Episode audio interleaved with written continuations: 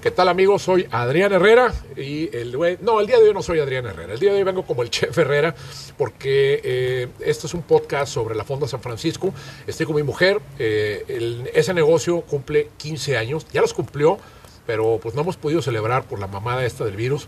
Sin embargo, eh, lo quiero invitar a que ponga atención porque vamos a platicar acerca de cómo iniciamos un negocio familiar, cómo iniciamos una fondita de la nada, prácticamente sin tener una chingada de experiencia. Armamos un negocio que hoy cumple 15 años y que nos ha costado muchísimo trabajo y que nos hemos pasado por una que, la verdad ahí les vamos a contar. Bueno, eh, lo interesante de este podcast es que eh, tanto mi mujer como yo recordamos, podemos recordar las mismas cosas, pero con diferentes intensidades y desde ángulos muy diferentes. Entonces, eh, escuchar dos versiones de lo mismo va a enriquecer muchísimo esta, esta narrativa. Entonces, bueno, pues bienvenidos y les voy a presentar a mi mujer, se llama Denise, Denise Lombard, bienvenida. Hola, gracias. Aquí estamos, mucho gusto, Denise Lombard. Este, pues no sé, ¿Qué quieres empezar a platicar de la fonda? ¿Desde dónde? Pues ahora sí que desde el principio. Eh, me acuerdo que yo empecé a cocinar en la casita de Guerrero. Así es, en San Pedro. En San Pedro, que de hecho yo empecé a cocinar todavía no nos casábamos. Mm, no, empezaste a cocinar antes de que nos casáramos, exactamente. Sí. No, sí, no mames, empecé a cocinar desde la casa de Riscos. Así es, exacto. Que tú me regalaste un libro de salsas para eso. Eh, muy básico. ¿La salsa morena y la bechamel? No, no estaba muy básico. Era, un, era, un, era una editorial conocida, no me acuerdo, pero era como una colección de salsas clásicas. Sí. Y creo, creo que eso fue lo primero que, que asumí así de manera ya como que muy seria, ¿no? Uy, empezó a llover. Qué bueno. Todo el pinche verano quejándonos de que, de que hace mucho calor y que no llueve. Y mira, se nos dejó venir el aguacero. Y acaban de abrir la presa por lo mismo. Pero bueno. ¿No se oye mucho ruido con la lluvia? Eh, ahorita, ahorita lo checamos, no importa es parte de los efectos de sonido que tenemos aquí en el estudio, a mitad de la calle. Bueno, pues sí, este, empezaste a cocinar desde Riscos y este, es que tenías muy buena cocinera en tu casa. Este, la señora que trabajaba en casa de tus papás la era... señora Elia. Así es. de hecho este acabo de, tener contacto con ella en, en, Facebook, ¿sí? Y este, ay, me estoy mojando el lomo, hijo de su puta madre, ya. Acabo de tener contacto con Elia a través de Facebook hace relativamente poco, cuando murió mi mamá. Y este, ahí nos saludamos y bueno, un saludo a la señora Elia, que de ella le aprendí bastante, ¿no? De cocina, sobre todo de aquí, de, Nuevo León. No, y cuando vio que te interesaba, se puso más a enseñarte. Claro. Pero bueno, ahí empezó, ahí empezó el asunto, ¿no? Mi interés por la cocina. Esto fue, yo creo que en el, ¿qué habrá sido? ¿En el 2000 o en el 99? No, antes, este... ¿98? 98, por ahí, sí empezó mi interés, llevo un poco más de 20 años este, en este proyecto. Eh, y bueno, entonces de ahí qué pasó, ¿te acuerdas? Sí, cómo no. Me fui a vivir en una casita ahí en la calle de Guerrero, San Pedro. En donde tenía mi taller de arte que lo estaba rentando a muy módico precio y este yo tenía un taller para enseñar arte a los niños y este cuando decidiste salirte de ahí este yo ya no tenía el negocio y iba a dejar de rentar y como estaba muy barato dijimos sabes qué vamos a rentar y que te vayas a vivir allá bueno eh, tú estudiaste eh, licenciatura en arte en la UDEM. Fue la primera generación la primera generación. La primera. Exactamente. Estaban por allí eh, ¿qué, maestros así como estaba Alberto Mancillas qué más Diamantina González Brian Hutchinson Javier Moisén este Yolika Sáenz Tuvimos este, Eduardo Rubio, estuvo un tiempo también. Rubio, es correcto. Un saludo a todos los amigos de, arte de aquellas épocas. Gerardo Escúnaga, por Dios.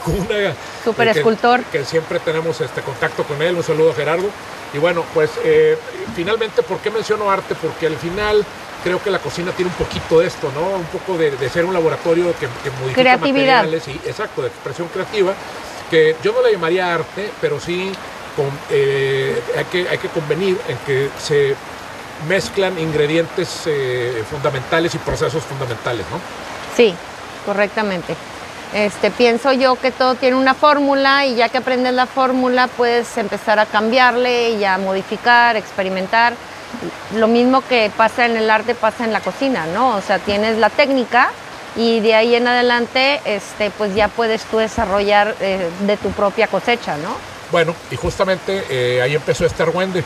En la casita, así le llamábamos porque era una casa muy pequeña, ahí me cambié yo antes de casarnos y ahí empecé, me, me acuerdo que me compré empecé a invertir dinero y me compré un chingo de equipo, ¿no? De congelador, refrigerador, estufa, eh, juguetes, libros. Me acuerdo que me metí a Amazon y como loquito me puse a comprar todos los libros que, encontré, ¿no? Bueno, pero eso de libros viene desde mucho antes. Bueno, mi, obsesión por los, mi afición más bien por los libros y cumplíamos, cumplíamos años cada mes para que te dijeran, este, sí, puedes llevar a la novia a cenar y me invitabas un café al Vips y el resto sí ven discos y en libros. Tuve que, eh, confieso que tuve que mentir muchas veces y decir a, mí no, ¿eh? No, pero a mi papá sí le mentí y le decía, papá, oye, fíjate que voy a sacar a mi novia. Llévalo a un, buen lugar. Sí, sí, a huevo. Y me daba un billete y me iba y me compraba en Samos o no sé, o donde fuera, me compraba libros y música y a la dama pues la llevábamos a un triste café al Vips o a un Ah, no, pero la pasamos muy bien. la, pasamos muy bien. Es correcto, eso es lo importante, amigos. Este, entonces, eh, bueno, de ahí empecé a cocinar y hice un laboratorio de cocina y me encerré durante cuántos años, fueron como tres, ¿no? Pues más o menos, yo estuve, este, sí, porque estuviste viviendo solo y luego ya cuando nos casamos todavía seguías en eso y yo estaba trabajando, y yo mantenía la casa mientras que hacías todos tus este, proyectos y, eh, le estudiabas y le aprendías más, ¿no? Sí, de hecho ahí el, punto fue que yo, gracias a que mi papá vendió un terreno allá en la Huasteca Veracruzana, yo recibí una parte de ese dinero y me dijo, pélatela, compadre. Agarras, agarras esa lana y lo que quieras hacer, pues ahí está el dinero. Y me lo acabé. No, pero antes de eso, este, pusimos un carrito de tacos. No, eso fue después. ¿Ah, sí? Claro. El carrito de tacos se puso mucho después, se llamaba el Chef Guevara. Y me acuerdo que por ahí tenemos todavía la taza que mandamos tenemos a hacer. una taza. Que es el rostro de Che Guevara. Que, digo, de haber sabido que era un bandido. Y un este, póster.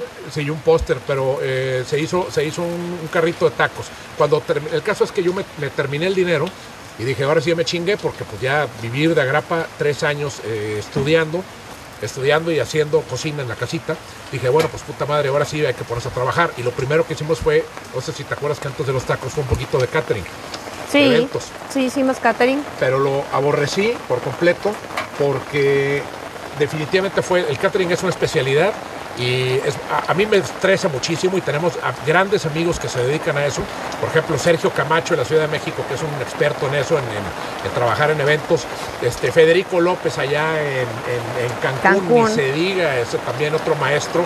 Eh, por acá está Beto Sentíes, ¿sí? que Beto Sentíes, su primer chamba fue la boda de mi sobrina. Entonces, yo entiendo muy bien el, el proceso del catering y por lo mismo no me meto. Eso es una especialidad y este, ahora sí se dejó venir el aguacero, pero puta, como si estuviéramos en, en, mitad de un monzón, ¿eh? Nada más espero que nuestras voces se oigan bien. No, sí se oye, no te apures. Es parte del, como te decía, del efecto de sonidos.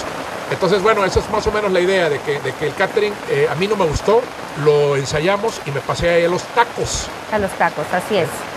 ¿Dónde fueron los tacos? ¿Te acuerdas? Estaban en Vasconcelos, esquina con Guerrero. Juárez. ¿Era Juárez? Es Juárez. Sí, es, Juárez, es cierto, es Juárez. Había una farmacia que era de mi antiguo maestro de química, al que le mando, le mando un gran saludo, Guillermo, Guillermo Prieto, por ahí debe de andar. Y en, enfrente de la farmacia del maestro teníamos eh, puestito de tacos. Nos duró un año. La historia fallida de esos tacos la tengo eh, relatada en Milenio. Está muy chingona la historia. Hay judiciales, hay prostitutas, hay drogadictos, hay ladrones, hubo de todo. Hubo de todo un poco y en mi puta vida me vuelvo a meter un puesto de tacos en la calle, óigalo bien.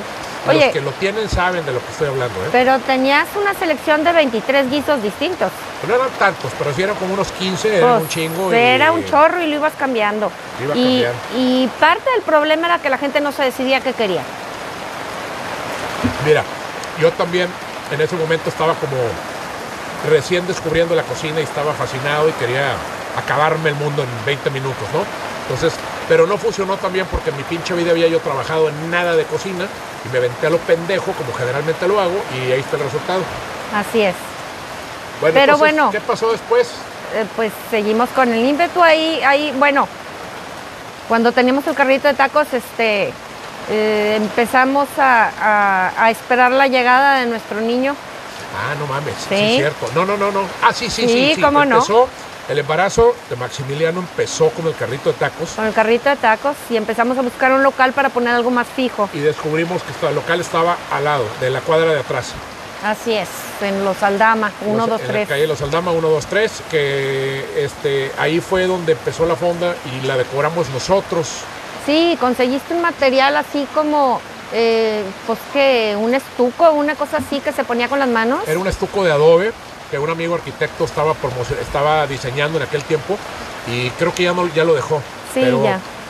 De, de ahí, y nos quedó bien chingón el interior, me Sí, acuerdo. pues estaban nuestras manos marcadas ahí en cada trazo, porque lo pusimos con las manos y estaba el embarrón ahí. Está- eh, sí, nosotros hicimos todo eso, le puse unas vigas de madera eh, en las paredes para que pareciera como una casa antigua de esas y en de- las esquinas, así como medio, como si estuvieras en un cottage, como Sí. se llama, este, un- un- una o cabañita. como en un mesón antiguo, Ándale, medieval una cosa o así. acá, ¿no? Y estaba, la verdad estaba bien bonito, por ahí tengo fotos. Y me acuerdo que puse también, porque acuérdate que yo había salido de un taller de escultura, yo estuve casi 10 años metido en, en- en artes plásticas, Sí. de, de ahí sale la relación también con, con todos los, los- los colegas, ¿no? Así Guillermo es. Ceniceros, con este, de allá de la Ciudad de México, que, eh, que- que- que nos acompañó en muchas aventuras.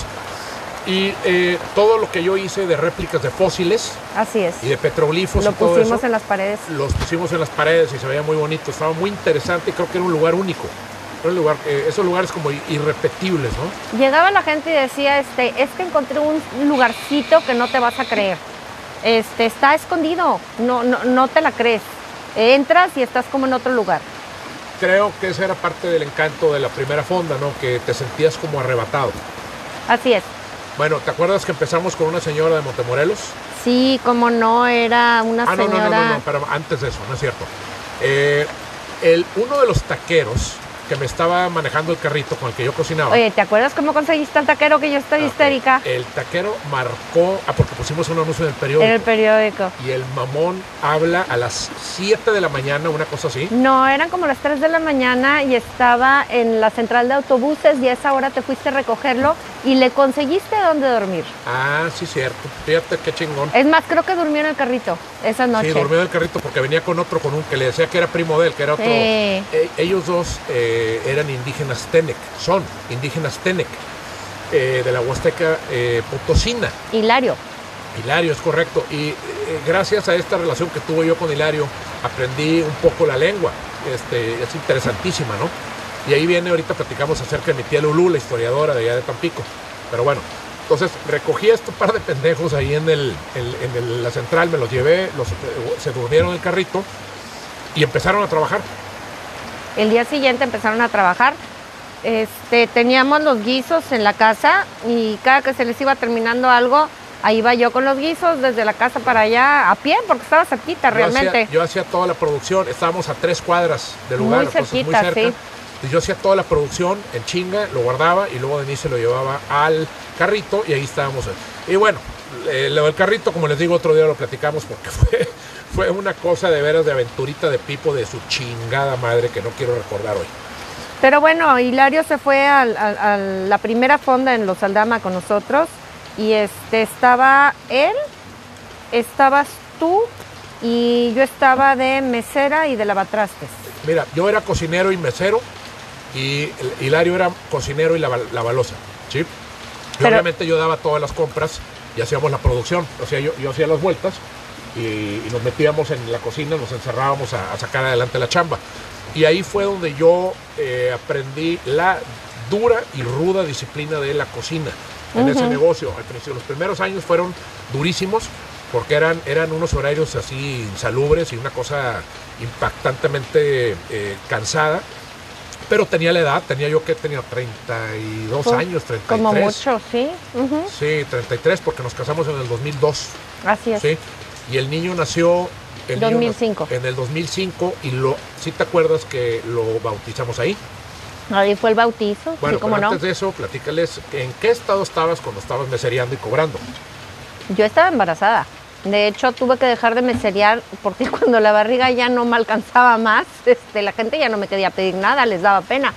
Entonces, este, pues me tuve que ir a la balosa y tortillera, a hacer las tortillas. Sí, pero después eh, te regresaste a la casa a terminar la cocción del muchacho y eh, contratamos a una señora No me acuerdo cómo se llamaba, fíjate. También se me olvidó. Este, eh, eh, era la güera, le decíamos la güera. Sí, que, y vivía bien cerquita, vivía Sí, como a cuatro o cinco cuadras hacia este, arriba. Así es, tenía también un hijo que nos ayudó en algún tiempo El a güero. meserear. Sí. Sí, el, el bueno se vio ahí, pero ella estuvo un tiempo y luego ya salió y empezamos a... Nos fue, empezó a ir- eh, eh, vamos a, re- a- a resumir la historia. Eh, pasaron como tres años, nos sacaron en el periódico, eh, nos fue muy bien con el periódico porque... Perdóname, no, en el periódico nos sacaron cuando Maximiliano estaba en el hospital recién nacido. Este eh, Sí, empezó, sí. Este, y, y esa fue la primera vez que nos sacaron en el periódico, ¿no? Nos sacaron varias Este, veces. Y sí. la segunda, Max tendría unos seis meses, siete meses, no, cinco meses. Y este, ya vivíamos en donde vivimos ahorita y le dejé a los niños a los compadres y me fui a ayudarte porque la primera vez, recuerdo, no alcanzaban ni a quitar manteles. Porque Sí. teníamos unos manteles mexicanos Ah, coloridos. eso estaba bien chingón. Me acuerdo que fui al, al Nuevo Mundo Monterrey. Nuevo Mundo, para los que, los que no sepan, es una tienda muy conocida De telas. Monterrey, de telas. Entonces fui y dije, a ver, este chingue su madre, vamos a escoger los colores más, más mexicanos, más chillones, más acá, ¿no? De este, densos. Y había un fuchsia, había un amarillo, había un rojo, ¿sí te acuerdas? Un- un azul, un azul brillante, un azul claro. Estaba- Verdes, había varios sí, verdes. Las servilletas las hicimos del mismo material. Así es, y las combinábamos para que se viera más mexicano, y se ¿no? veía muy chingón, la verdad. Creo que el trabajo estético eh, de la fonda, eh, ahí se vio reflejado nuestra educación artística. Así ¿no? es. O sea, porque no estaba, no era una fonda común y corriente, o sea, estaba muy bien, No. decor- muy bien decorada. Pero luego, este, después de ese periodicazo, se nos llenó la fonda ese día y no alcanzaban a quitar manteles y la gente de todas maneras se sentaba, este, y, y, y- y en friega lavando trastes y demás por- para que nos alcanzara, porque no, no, no pensábamos que tuviéramos tanta rotación de gente, ¿no? Exacto, fue una pesadilla de hecho, pero creo que ahí también se vio reflejado el hecho de que estuve encerrado más de tres años en la casita, cocinando, ensayando, eh, de, cómo, de cómo aprendí a cocinar, les voy a enseñar, les voy a platicar en, en otra ocasión, pero nada más quiero eh, resumirlo de esta manera. Yo me encerré a estudiar las cocinas del mundo, eh, la mexicana incluida desde luego, a ensayarlas tal y como venían en los, en los recetarios, y yo nunca trabajé en ningún restaurante. Entonces, el primer proyecto que tuve fue el del catering, que no duró mucho, luego el de los tacos, que duró un año, y después la fonda. Y eh, ahí cometimos, cometimos los Cometimos, dos una sí. cantidad de errores que todavía seguimos haciendo algunas pendejadas. Pero como siempre lo he dicho, creo que tuve la oportunidad de aprender a la mala, a la brava, rompiendo mis propios platos, ¿sí? Pues es que hay que aprender desde abajo, o sea, no, no te vas a dar cuenta el problema que hay en, en- en comedor si nunca has estado en comedor. Exacto, y nunca vas a saber las, las, las broncas eh, con el drenaje, con la luz, Oh. eh, puta, con el teléfono, con la terminal, con eh, no tengo feria para darle al cliente, con este... Con los vecinos. Con los vecinos, que fue lo más culero de todo, porque teníamos, estábamos en un área en donde había unas hamburguesas y luego había unos tacos y había no sé qué, y luego unos vecinos enfrente, y luego había una cantina en la esquina, y, y los borrachos se paraban en el estacionamiento, broncas con, con este judiciales que llegaban ahí a comer gratis y no pagaban. A dos esquinas había unos señoritos a también. unos, unos transvestis que estaban ahí, que ahorita platicamos qué fue lo que pasó, porque el último día de servicio de la fonda ocurrió algo muy interesante que ahorita les voy a platicar. Pero bueno, la cantidad de broncas que tuvimos de, de, de- de, ¿cómo se dice?, de situaciones conflictivas fue tal que, que- que escribí un librito, ¿sí? Mm, eh, de editoriales sobre gastronomía que está pronto a publicarse. ¿sí? Ya entregué, ya le entregué a Manuel, nuestro editor, ya le entregué los, eh, los archivos y se va a publicar en cosa de un mes a lo mucho. Espérelo. Y ahí vienen todos los detalles. Nada más le digo ¿sí? que en términos administrativos aprendimos desde cero, en términos de cocina y orgánicos desde cero, en términos de, de- de aprender a tratar a la gente desde cero. Todo, Permisos, todo, etcétera, todo igual, desde cero. Nos metimos en todo tipo de problemas este, y todo se soluciona con ganas de hacerlo. Bueno, hacerlo. Cometimos errores con clientela, perdimos mucha clientela por pendejos, por decir cosas que no eran, servir cosas que no debíamos, no ponerle atención a algunas cosas. O sea, fueron eh, años muy rudos porque pues nadie nos enseñó y nadie nos enseñó porque yo no vengo de una escuela. Yo venía, yo venía de un taller de, de escultura, este, mi mujer venía de una escuela de arte y de dar clases en un kinder. Entonces, de pronto nos metemos en este proyecto por veto a saber qué pinche razón extraña y, y pélatela. Básicamente eso fue, ¿no? Ahora, la comida es muy noble, entonces también este, Vaya, el negocio de la comida es difícil, hay que estar presentes, es muy noble en cuanto a negocio, no es noble en cuanto a eh, ser dueño de un restaurante, no tienes las vacaciones que tiene la demás gente. Eh, olvídate del verano que tiene la gente que se toma las dos semanas, o sea, olvídate de la Semana Santa y la Navidad y el Año Nuevo, estás ocupadísimo en el restaurante, tienes que encontrar tu momento de familia, de vacación, etcétera. Entonces, esa es otra de las cosas que pues aprendimos a manejar, ¿no? Como familia y como negocio. Sí, y este y el tema es que si te aguantas eh, la, sorpresa que te va envolviendo poco a poco creo que vale mucho más de lo que puedes llegar a ganar con dinero. Porque esto no es eh, ganar dinero, no es crear un emporio de mil restaurantes. Cállate, pinche perro. Bueno, este, eh. no se trata de eso, se trata de, de tener un estilo de vida, ¿sí? De hacer lo que te gusta. Y al final, y al final del día, al final del día es el resultado, aquí está aquí está, ¿no? Este, ¿Cómo se relaciona esto con cómo vivimos ahorita? Pues yo creo que queda claro que somos un producto de lo que nosotros nos hicimos a nosotros mismos en aquel tiempo. Y lo que decidimos aceptar y seguir y lo que decidimos dejar, ¿verdad? Sí. Porque se toman decisiones fuertes, importantes a veces, este, y tiene uno que hacer sacrificios y al mismo tiempo ese mismo sacrificio es porque estás buscando otra cosa mejor, ¿no? Sí, claro, pero eh, creo que es importante entender que este era un proyecto personal, un proyecto familiar, no era un proyecto académico, no era un proyecto, bueno, sí, académico sí, eh, pero no era un proyecto, vamos a decir, eh, de negocios, empresarial, de decir, no. de decir, este, oye, ¿sabes qué? Vamos a hacer una cadena de fondas. Eso no, no, no era nuestra intención desde un principio, ¿no? Entonces hay que dejar en claro que si lo que quieres es hacer una cadena o una franquicia, pues estás en el, en el, en el podcast equivocado, amiga. esto es una... Este es un, negocio familiar y no nada más es familiar porque lo empezamos y lo manejamos nosotros, sino porque nuestros empleados también son parte de nuestra familia. Como yo siempre les digo, este, si a mí me va bien, a ti te va bien. Si yo hago bien las cosas, a ti te va bien. Si tú haces bien las cosas, a mí me va bien. Es una familia de negocio, ¿sí? Y tenemos que ser justos y honestos todos. Sí, y al final también la gente que trabaja para nosotros, eso, eso es importante, no puedes tratarlos como si fueran eh, maniquíes o como si fueran piezas de una maquinaria, ¿no? Así como automático, que aviéntale el dinero como si fueran esos chenguitos, ¿no? Que están en eh, eh, el, monito ese de la calle, ¿no? Del, sí, tan, tan, tan. Sí, y que le avientas dinero y va el monito con, un sombrero. Y mucha, muchos, muchos restaurantes tratan a su gente de esa manera. Eso está equivocado. El empleado es tan parte del negocio como tú, que eres el dueño, y eh, y como dice Denis, si a, ti te va bien, el empleado tiene que ir bien.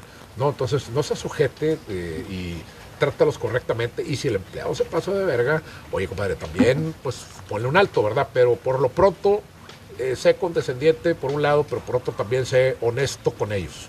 Así es. Sí, es muy importante este, tener esa unión para que funcione, este, en especial un negocio como la restaurantería, ¿verdad? Porque no puedes estar 24/7 ahí y tienes que dejar un encargado, o, ya sea de comedor, de cocina, administración, etcétera, en momentos.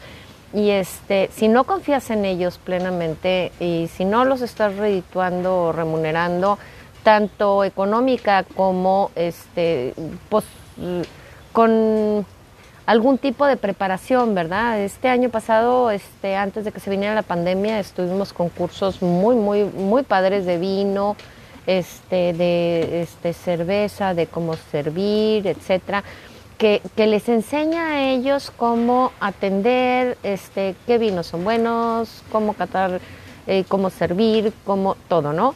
Este, y eso ayuda y los enriquece, porque tampoco puede uno pensar que están casados con el negocio toda la vida, ¿verdad? No, y la capacitación es fundamental aquí, sobre todo porque en el negocio en el que estamos se trata de crear una experiencia, de ofrecerle al comensal una experiencia distinta. O sea, eh, no, son unas hamburguesas pinches, no son unas pizzas común y corrientes, no es un lugar así, no. O sea, eh, cada, cada lugar tiene su valor y tiene su experiencia. Desde unos tacos en la calle, entiendo y, y estoy a favor de eso. Pero si tú estás en un lugar como el restaurante que nosotros hemos creado, eh, eh, estamos trabajando para que la, la- para empezar la comida es única, la comida es mía, no hay nada que se le parezca aquí en Monterrey, entonces Correcto. eso te va a dar, eso te va a dar ya una entrada y la manera en la que te voy a servir el, el alimento, el maridaje que te voy a poner con el vino o la cerveza artesanal, todo esto te van a generar, ah, a- agrégale la música, eh, el tipo de trato que te da el mesero, todo eso te va a generar una, una ambientación que es única, no hay ningún lugar que te vaya a servir de esa es manera. un ambiente completo, sí. No, bueno, sí lo sabrá, ¿verdad? Pero yo No. no, he visto aquí en Monterrey. No, me refiero que eh, hay, hay lugares distintos. Por ejemplo, Pangea tiene un- una, una eh, lógica muy, una agenda muy específica. Eh, te vas a otros restaurantes, eh, el, el ya extinto tío, pues tenía su manera de servir, tenía su, su, su- su modito. Entonces, a eso me refiero, que no hay un restaurante igual en todo el mundo. O sea, Ah, no, eh, no. cada uno te va a dar algo distinto y, y a eso es lo que vas, ¿no? Claro, No exactamente. es la comida nada más. Así es. Bueno, ¿y qué pasó después? Este, nos empezó a ir bien en términos económicos, en términos de, pero también nuestra falta de experiencia, ¿sí? Nos llevó a cometer más errores y a darnos cuenta que no estábamos ni dando el servicio que, que queríamos, ni cobrando lo que deberíamos de estar ganando. Entonces lo que hicimos fue eh, eh, tomar cursos, capacitarnos en términos administrativos, ¿ok? Porque la comida ya estaba, la, la parte de la cocina, la parte de la cocina ya estaba cubierta. Entonces, ¿qué hicimos? Eh, contratamos jefe de cocina, contratamos su chef, o sea, hicimos una cocina mucho más profesional, mucho más estructurada, por un lado Y les aprendimos. y les aprendimos, y, pero también este, eh, se, la administración se hizo mucho más sólida, al grado que en cosa de que de un año, Más o menos. un sí. año, el- la, la venta se fue al doble. doble. Al doble. Así Es fue. una cosa absurda porque dices, ay cabrón, pues, ¿qué está pasando aquí? no Y esto se debe principalmente a que pusimos atención, a que nos pusimos a trabajar en serio. Es que puedes tener un pequeño negocio que te está redituando y, y- y está bien, pero es demasiado esfuerzo con poca ganancia. Y lo que tú quieres es tener menos esfuerzo con mayor ganancia. Sí, claro. Porque pues no vives para trabajar, trabajas para vivir. Sí, hay gente, mira, eh, por ejemplo, a nosotros nos han dicho, de muchos de los empleados que han pasado por la fonda, nos dicen, eh, yo estoy aquí porque yo eh, quiero eh, aprender, quiero eh, aprender esta cocina, este Así método y quiero hacer currículum, y eso está muy bien. Otros te dicen, no, a mí simplemente me gusta estar, yo soy un soldado, yo quiero estar en la lumbre. No, Perfecto. y hay gente que le gusta nada más así, o sea, este es mi trabajo y esto me hace feliz, mientras que yo estoy cocinando, eh, se me olvidan mis problemas, se me olvida todo lo que está pasando. Y, y- qué padre, porque la verdad es que eh, si trabajas en algo que no te gusta, este, pues estás viendo a qué hora termina y a qué hora te da la hora de salida. Y vas a estar molesto con los compañeros y te vas a estar quejando. Ya hemos tenido mucha gente con esa psicología en la fonda y ha sido devastador para todos. Entonces, eh, ya por último tuvimos ahí un personaje que, que qué bueno que ya no está, se fue, este, renunció y este y, y- y- y- y como decía, como dice mi mamá, gracias a Dios, porque estaba dándole un, un dolor, bueno, recientemente hace más de un año.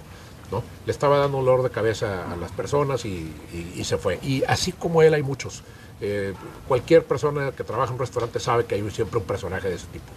Bueno, entonces, eh, nos estuvo yendo muy bien, después llegó Masterchef y... No, ¿No? no. ¿Qué pasó? Antes de eso, este, nos fue bastante mal, no me acuerdo por qué, y este, se abrió otro restaurante. Ah, sí, y Sí. no jaló. Y luego Eh, sí. abriste, este, m- m- volvimos a abrir la fonda en otro lugar, que Ah, está bueno, ahorita. es que ah, bueno, es que se me olvidó comentar eso. La primer fonda, la dueña del local, nos corrió, nos dijo, señores, les voy a dar como cinco meses, nos dijo, ¿verdad? O- Eh, no, nos dio mes- un mes. No, pero le, pedimos cinco le meses, pero nos meses. había dado un mes. Bueno, y nos corrió porque el terreno, pues creo que era de sobrino, no sé cómo estaba el pedo, pero no- nos echó para afuera. Entonces, bueno, pues ponte a buscar. Y la noche le hablé a los amigos, les dije, vamos a hacer una última cena aquí en la fonda, una peda. Y uno de los puñetas que invité estaba en un estado de ebriedad eh, excelso. Y en la esquina había estos señoritos eh, alternativos, transvestis, etcétera, y los invitó. Hazme el chingado. Los invitó no nada más eso, les robaron y, ¿Y qué fue lo que este, pasó? A mí me robaron mi celular, que no te acababa de terminar de pagar. Era un Samsung Galaxy, me acuerdo. De aquel tiempo. El 1 o el 2 de aquel tiempo me lo robaron. A el pendejo que los metió le robaron una muñequera con los con los sueldos de sus empleados del Con las siguiente. rayas, así es. A otro compañero también le robaron quién sabe qué, se llevaron cosas, o sea, nos fue como en feria, güey. Como en feria. Pero bueno, era, e- era peda de hombres. Si hubiera habido una mujer, tal vez cuidaba bolsas. Exacto, y no hubiera ocurrido eso, pero bueno. Como en las bolsas, me- en las bodas, ¿me cuidas la bolsa, por favor? Sí, bueno. Así de fácil. Y los señores alternativos todavía están ahí, pero bueno, eso ya pasó hace mucho, dejémoslo por la paz. De ahí nos cambiamos, a, bueno, abrimos un, un- un proyecto eh, con otro socio allá en el centrito que se llama Che Ferrera, eh, que era el manicomio restaurante. Así es. Este, esa es otra historia, eso luego lo platicamos, muy Sí. interesante. Y luego volvimos a abrir la fonda, ¿sí? Este, en donde está ahorita, que es Manuel González, que está a cuatro cuadras de la original. Así es. Sí. A cuatro cuadras. Es, es más, eh, se parece el local al otro. Sí. Es, es- es igual un, como una bodeguita, un choricillo ahí, este, que no es muy grande, pero este, realmente se aprovecha muy bien el espacio. No, claro, pero eh, lo más importante es que cuando regresamos a esa primer fonda, regresamos exactamente con las mismas condiciones de la primera. Tuvimos que hacer todo nosotros, abrimos la mitad nada más. Nos ayudó una muy buena amiga, la voy a mencionar porque es muy querida y nos tuvo mucha paciencia con todas las broncas que tuvimos, María Sada. María Sada, de, de LOL Arquitectos, de hecho. Sí, nos, nos apoyó muchísimo y yo le agradezco mucho este todo lo que nos ayudó porque sí nos apoyó muchísimo. Sí le terminamos de pagar mucho Nos tiempo tar- Nos después. tardamos muchísimo tiempo en pagarle porque traíamos una de deudas, este, pero impresionantes. Pero finalmente se logró. Este, y al final, estos negocios siempre están endeudados de alguna manera u otra. ¿eh? Sépanlo para los que quieren entrarle. Cuidado con eso. Pero mira, el tema es que eh, ya, no vení- ya venía yo con, o veníamos nosotros ya con una experiencia. Eh, veníamos con mejor cocina, con mejor administración, con mejor todo, con Así mejor es. supervisión. ¿Te acuerdas Así que una es. vez alguien, algún cocinero dijo eh, que al otro había mencionado que you get what you inspect, not what you expect.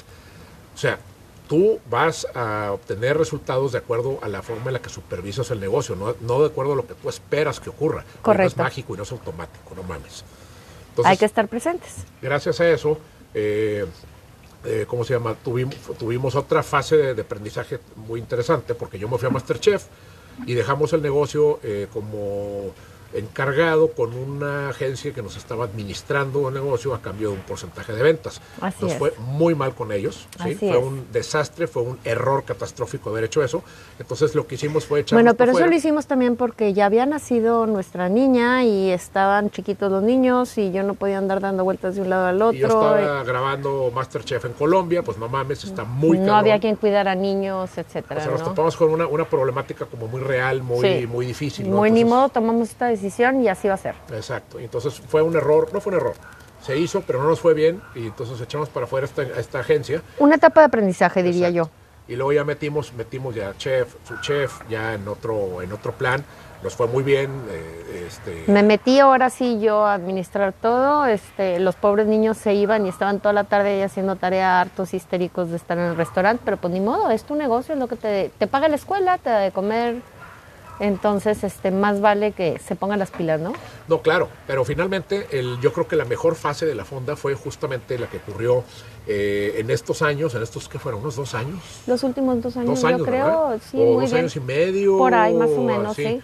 Eh, se, am- se amplió el menú, se ensayaron nuevas recetas, aprendimos muchísimo de administración, este, eh, atendimos mejor a la clientela, diseñamos unas campañas publicitarias que no- nunca nos habíamos metido en eso. El equipo de trabajo dejó de rotar, este, Che, la, se la integró. rotación, eso es muy importante, amigas. eh, la rotación del restaurante se redujo a prácticamente nada. Era muy rara la persona que se iba, ¿sí? Entonces, eso habla de un, de un equipo muy sólido que, que estuvo funcionando durante muy buen tiempo. Con sus problemas diarios, pero se apoyaban unos a otros siempre. Siempre, y, y las cosas se resolvían, y, y- pero ¿qué fue lo que nos vino a partir la madre a todo el pinche planeta? Un pequeño microscópico virus. un amiguito microscópico que se llama COVID-19. Pero eso es también una plática que deberíamos de tener como, como para... Vamos a esperar que medio se termine esto, Ajá. de conjeturar, porque todavía este, tenemos proyectos que no han terminado de cuajar, que no hemos este, ensayado correctamente. Yo creo que no es, no es época todavía.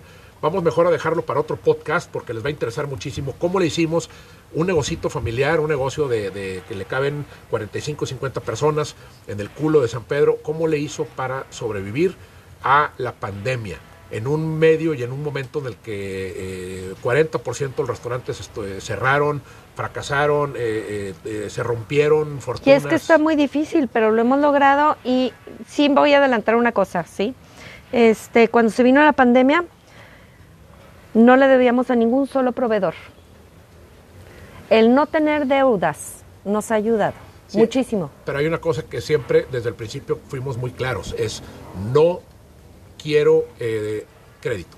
¿sí? No quiero crédito. No lo quiero crédito. Y nos daban crédito de 10 días, de 30 días y yo, no, ay, se paga. Si Adiós. lo tengo, lo pago. Y si en un momento dado no puedo pagar algún tipo de insumo, por ejemplo, el- un filete que es caro, ¿sabes qué, compadre? Lo quito de la carta o, o pido perdón y digo que eso no lo tengo hasta nuevo aviso. Se Así chingó. es.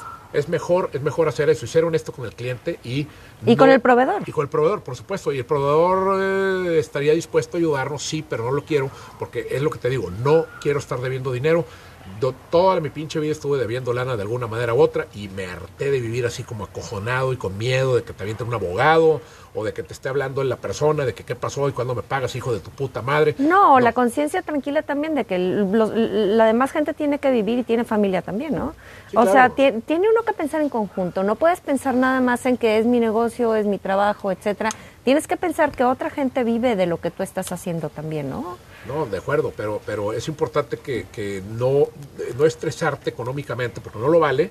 O sea, no hay ninguna pinche necesidad. Si no puedo vender, no sé, este, un vino caro, pues vendo el vino barato. Y si no puedo vender vino, vendo cerveza. Y así me voy. Y si lo que quieres es vender el vino caro, entonces trabájale para poder hacerlo, ¿verdad? Pero no lo trates de hacer antes de tener. Pero gracias a eso no tenemos ahorita deudas. Ahorita creo que tenemos algunas ahí por lo del virus, ¿no? Al, que no, no debemos nada. No debemos O sea, absolutamente nada.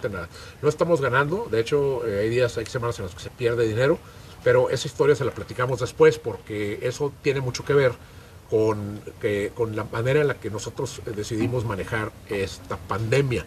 Esta fue una oportunidad de negocio, de hecho, no solamente de supervivencia, sino de negocio. Y eso vamos a hablar en el próximo, no en el próximo, pero en un, iPod, en un podcast eh, posterior porque eh, estamos haciendo un trabajo que yo pienso que es un que puede resultar algo eh, algo interesante para algún emprendedor. Y chingados, si hemos sacado a la fonda adelante dos veces, la sacamos tres, cuatro y hasta tres cinco. Y las que haga falta, ¿verdad?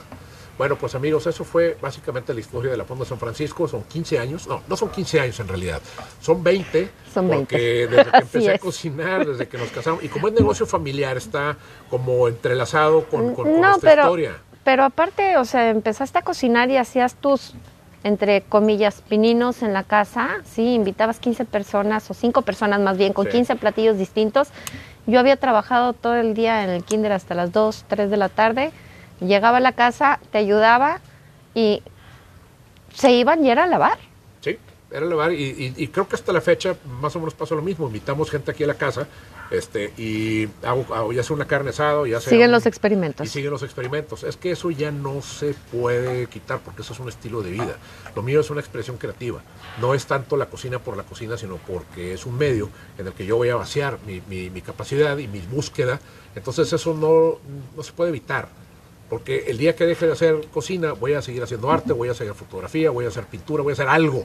Tiene que haber creatividad en la vida. La, la creatividad te, te enriquece como persona, te, te hace crecer, te hace entender el mundo alrededor de ti y conectarte con él. Es correcto. Y esa es una visión que pues este, la hemos ido perdiendo y nos hemos ido transformando como en máquinas, ¿no? Como en, como en seres así apelmazados, como este, asintomáticos, ¿no? De, de- de una enfermedad que está ahí subrepticia. Como la película de Wally, ¿no? Que iban todos este, automatizados sin poder moverse, Sí, etcétera. sí, sí, sí, a comprar y a consumir y a engordar y todo eso, ¿verdad? Pero bueno, no hablemos de engordar porque no estoy en condiciones de Yo tampoco, de pero bueno.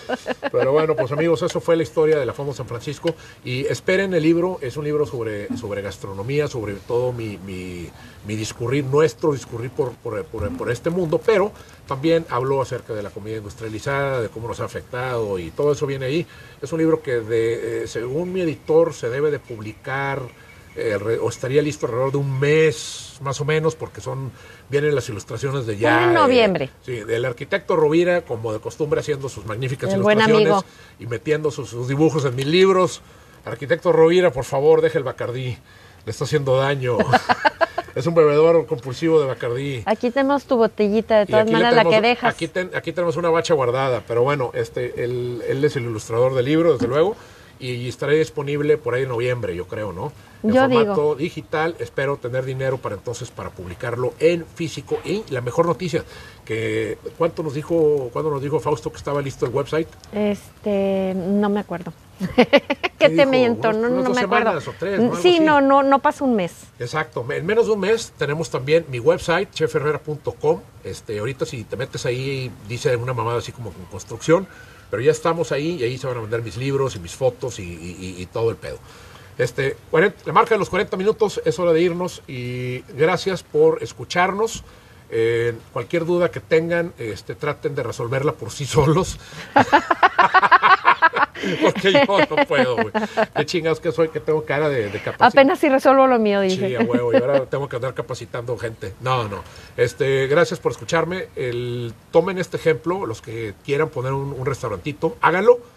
Eh, es, es, un, es un viaje de puta madre, o sea, súper intenso, muy complicado, muy difícil, un reto, es una situación muy eh, en- enigmática también, hay muchas sorpresas, pero no todos están hechos para llevar este estilo de vida. ¿eh?